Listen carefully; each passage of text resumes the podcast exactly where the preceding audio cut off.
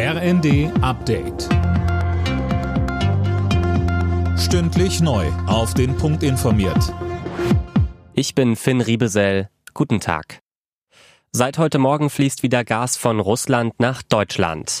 Nach zehntägigen Wartungsarbeiten ist die Pipeline Nord Stream 1 wieder in Betrieb gegangen. Mehr von Philipp Rösler. Damit sind die schlimmsten Befürchtungen, dass Russlands Machthaber Putin den Gashahn komplett abdreht, nicht eingetreten. Es kommen etwa 40 Prozent der maximal möglichen Liefermenge an.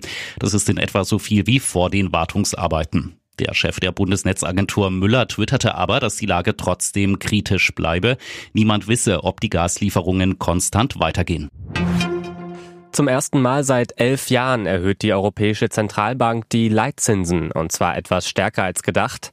Wenn sich Banken bei der EZB Geld leihen, müssen sie künftig 0,5 Prozent Zinsen zahlen. Bisher lag der Leitzins bei 0 Prozent. Sönke Röhling, was soll das bringen? Also das soll dafür sorgen, dass es wieder attraktiver wird, sein Geld auf der Bank zu lassen und nicht auszugeben. Dann wird weniger nachgefragt und das soll die Preise drücken. So zumindest die Theorie. Praktisch wird das in den nächsten anderthalb Jahren kaum Auswirkungen haben, so DEW-Chef Ratscher weil Hauptpreistreiber weiter die Energiekosten sind und die verteuern das Leben, da können die Menschen gar nicht mehr sparen.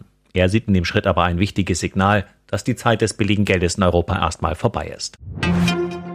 Italiens Regierungschef Draghi hat nach dem Krach innerhalb seiner Koalition seinen Rücktritt eingereicht und der wurde von Staatspräsident Mattarella angenommen.